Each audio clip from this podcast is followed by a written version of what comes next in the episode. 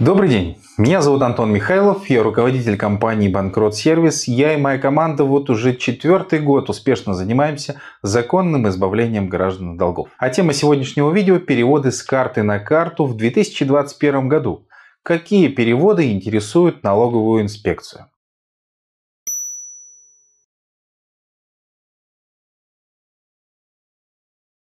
Каждый год общественность будоражит ситуация того, что налоговая теперь будет брать налоги со всех переводов с карты на карту. И эти волнения происходят на моей памяти ну, последние 10 лет точно, когда налоговая достаточно плотно взялась за неучтенные денежные средства, которые перемещаются между физическими лицами.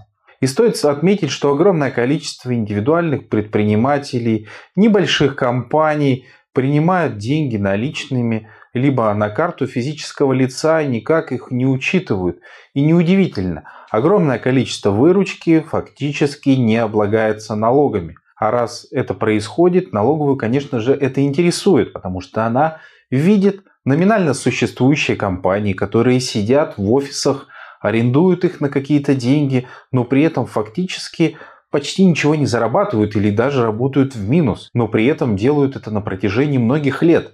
И, конечно же, любая нормальная государственная служба, видя эту ситуацию, хочет понять, куда же исчезают деньги, которые в принципе в экономике существуют. Потому что огромное количество денежных средств фактически монетизируется в конкретные товары и услуги. Но вот откуда эти деньги появляются в экономике и при этом с них не уплаченные налоги – это государству непонятно. И эту ситуацию, конечно же, налоговая служба, как и в целом государство, хочет пресечь. И хочет получать налоговые платежи в бюджет и фактически сделать нашу жизнь обычных налогоплательщиков лучше. Возможно. Так они, по крайней мере, говорят. А теперь давайте же разберемся, с каких платежей э, с карты на карту точно не берутся налоги.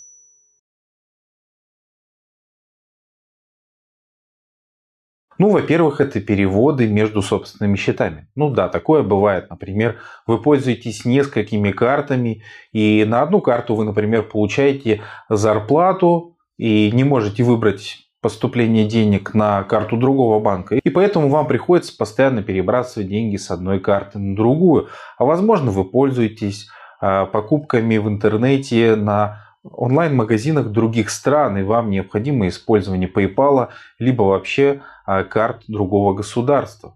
И в данном случае тоже данные платежи, они налогами не облагаются. Что вроде бы очевидно, но тем не менее это стоило проговорить. Второй момент это переводы между близкими родственниками, которые также не вызывают особого сомнения и интереса. Ну а вот остальные платежи в принципе все находятся в серой зоне. То есть любые переводы между двумя физлицами, которые не являются друг другу никем, вызывают по большому счету по умолчанию уже интерес налоговой службы. И стоит отметить, что это огромное количество денег, которые перемещаются в стране, которые не просто контролировать. Но вот здесь как раз и произошли в 2021 году существенные изменения.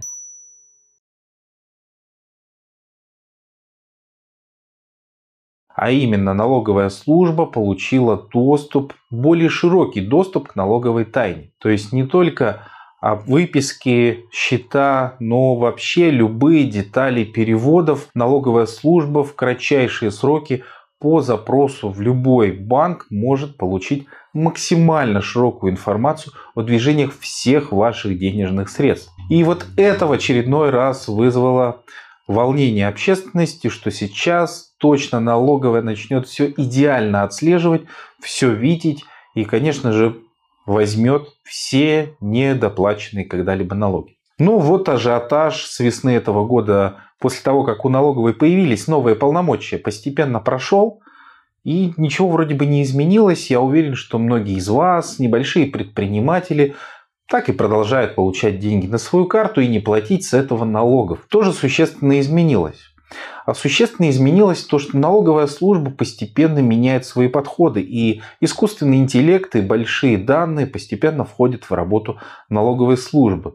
И это скорее маленькие шаги по движению к прозрачности всей экономики страны. И если сейчас налоговая служба не обратила внимания на ваши переводы, это не значит, что буквально через полгода или год к вам не придут и не спросят, а куда вы переводили столь значительные денежные средства, или почему в течение месяца от такого большого количества физических лиц на вашу карту поступали денежные средства.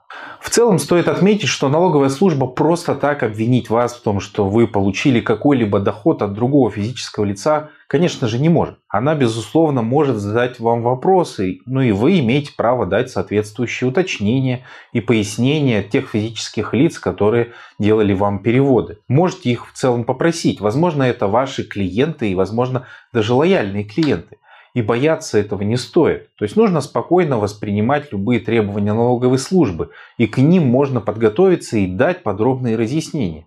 Один из моих личных примеров – это когда моя знакомая, глава родительского комитета в классе, получала регулярные платежи от родителей, и, как на удивление, ей пришел запрос через личный кабинет госуслуг с просьбой пояснить, что за переводы происходили на ее пластиковую карту.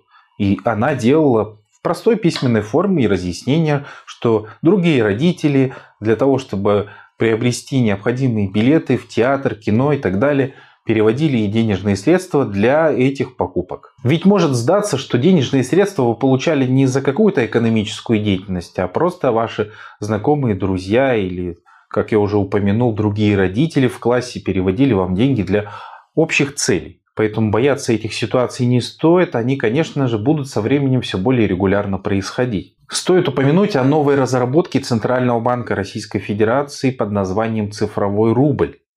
И вот как раз вот эта технология в будущем позволит государству внимательно отслеживать происхождение всех денег в экономике страны, четко их маркировать и по большому счету избегать вообще какой-либо серой или черной экономики и того самого черного нала который сейчас во многом существует, и многие небольшие предприниматели позволяют себе получать полностью налогонеоблагаемую выручку или выплачивать заработную плату не со счета организации, а напрямую со своей личной пластиковой карты. К сожалению, эти времена рано или поздно для некоторых предпринимателей должны закончиться. Подводя итоги озвученной темы, я хочу сказать, что поступления на пластиковую карту могут быть от огромного количества людей. Это не значит, что налоговая служба потребует от вас пояснений. Но постепенно она учится работать с большими данными, и все эти платежи попадают под наблюдение. И если вдруг так случилось, что вы попали под пристальное наблюдение налоговой службы, и она задала вам конкретные вопросы по поводу перечислений на вашу карту или с вашей карты, то это не повод переживать. Многие вещи можно обосновать и ко многому можно подготовиться. Но самое важное, что все это временно. И рано или поздно государство, в лице налоговой службы в том числе, постепенно научится все это регулировать и четко видеть. И черная экономика останется в прошлом. Уверен, это видео было вам полезным, поэтому ставьте лайк, подписывайтесь на мой канал, нажимайте колокольчик и всегда получайте свежие видео в области финансов и права.